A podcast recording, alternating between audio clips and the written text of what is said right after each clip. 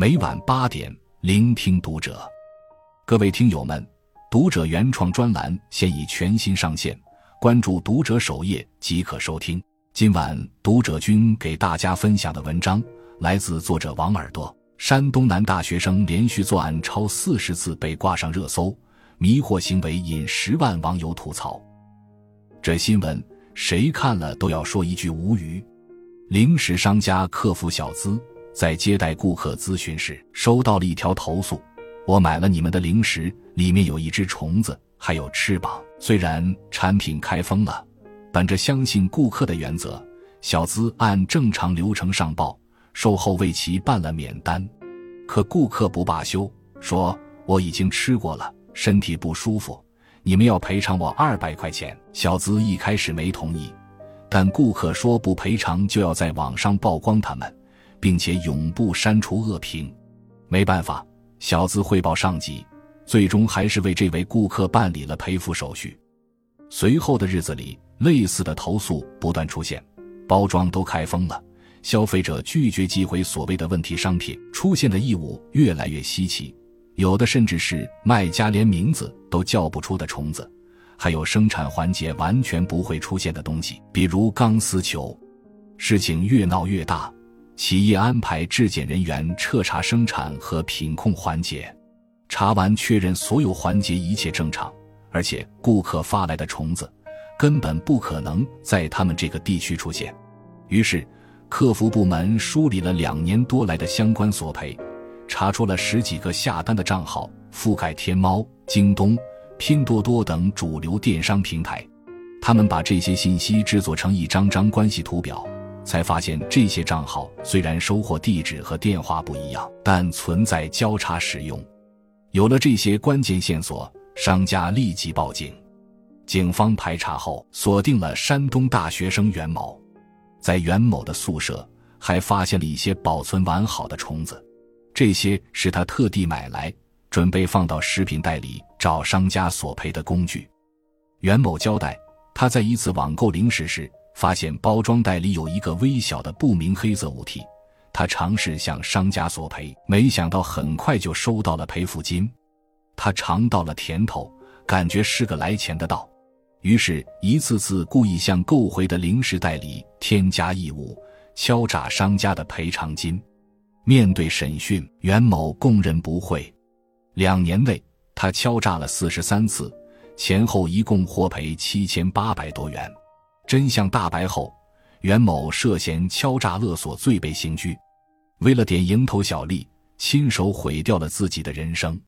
还是老话说得好：“高飞之鸟亡于贪食，深潭之鱼死于香饵。”自作聪明，到最后吃亏的只能是自己。知乎答主青泥写的一个关于女同事占便宜成瘾的帖子，让人大跌眼镜。公司请甲方唱歌。结账时，账单花销两千一百六十三块钱。甲方和 KTV 老板熟，于是老板说：“给个整数吧，两千块。”答主付完钱就送甲方上车，让那位女同事去开发票。回来后第二天，他告诉答主说：“KTV 老板最多只便宜六十三块。刚开始是因为甲方在场，老板口头上给个面子，但实际上他买单时多付了一百。”让答主把这一百块钱报销给他，答主就问有转账记录吗？女同事说给的是现金，答主只好闷声吃了这个亏。还有一次和甲方吃饭，答主和司机有事没去，女同事单独陪甲方代表吃饭，回来要报销三百二十块，又说没有发票。明眼人都知道，工作日在普通的川菜馆点三菜一汤，不要酒水，一百来块钱就够了。他非要报销三百二十块，摆明了是趁机多报。另外，公司默认和客户一起吃饭就报销，额外再给餐补。女同事就每天请客户吃饭，根本没必要请吃饭的客户也请，而且选的餐厅都是他自己爱吃的。客户不想吃，他拖也要拖过去，拉着几十岁的老爷们一起打卡网红店。后来，答主长了个心眼。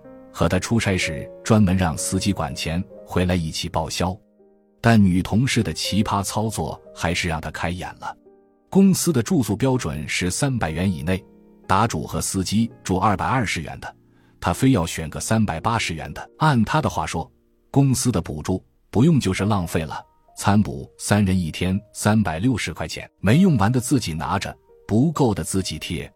女同事为了占便宜不吃早饭，然后说早饭是你和司机吃的，我没吃，所以我不和你们。哎，于是答主每天给他一百二，暂时解决了问题。为什么说暂时呢？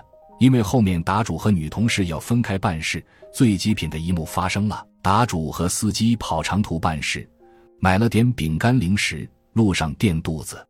和女同事分别的时候，他算起了账，红牛没喝，不能算他钱；牛奶只喝了几罐，平分三分之后，他要拿走没喝的，饼干没吃也要带走。答主烦了，丢下一句：“别算了。”您能拿走多少全拿走，钱也别累，我请客，便回酒店休息了。第二天一早，他和司机出发，打开后备箱放行李的时候，俩人惊呆了，整个后备箱都被女同事搬空了。人穷穷一时，心穷穷一生，处处精于算计的人，注定走不远。人心自有一杆秤，当一个人为占到的小便宜沾沾自喜时。他同时也在别人眼里劣迹斑斑，时间久了，除了一身的市侩和不体面，什么都不会剩。生活中总有这样的人，打出租车时抢着坐后座，因为一般都是坐副驾的付钱。出国旅游好心帮忙代购，费交通费还费时间，结果对方拿着计算器算汇率，嬉皮笑脸的要求抹零。同宿舍帮忙带饭，说是回头给钱。结果饭吃完了，再也不提钱的事儿。买东西借别人的会员卡打折，反过来还说我帮你积分了，你给我发个红包返现。为了旅游网购衣服，不捡吊牌穿几天再退回去。甚至还有一帮这样的人，建了个互帮退货的小群。A 买衣服穿了两个月脏了必买件新的，然后申请退货，把那件穿旧了的退回去。胡雪岩曾说：“天下没有白占的便宜。”所有的便宜之后都是深坑，生活即是如此。所有的馈赠早就标注好了价格，投机取巧的人，最后的结果都是鸡飞蛋打。有条新闻说是男子在高速路上被交警抓获，他住在启东，工作在上海，每天往返都得上高速。一次过 ETC 收费卡口时，他蹭着前车的车头过去，白嫖了过路费。便尝到了甜头，此后一下高速就如法炮制蹭车逃费，直到被交警抓获。公安机关通过多次比对，认定他一年之内共偷逃高速过路费一百九十一次，合计人民币五千四百六十三元，以盗窃罪提起公诉，判刑八个月。还有位硕士男将整幢公租大楼十八个楼层的三十六把门把手全部拆下偷走。被警方抓获后，他交代，偷门把手是为了拿回老家装修自己的新房子。有句话说，世间绝大多数灾难都是以贪婪开始，以毁灭告终。放大了蝇头小利，便看不到海阔天空；习惯了小的小失，便模糊了大是大非。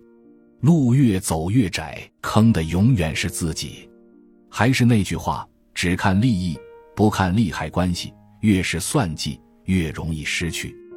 有段话我很认同：小聪明的人会放肆，但放肆之后发现周围只剩下自己；大聪明的人懂得克制，但克制之后会发现身边聚集起了一帮志同道合的人。人与人之间的区别就是这样不经意间被拉大的。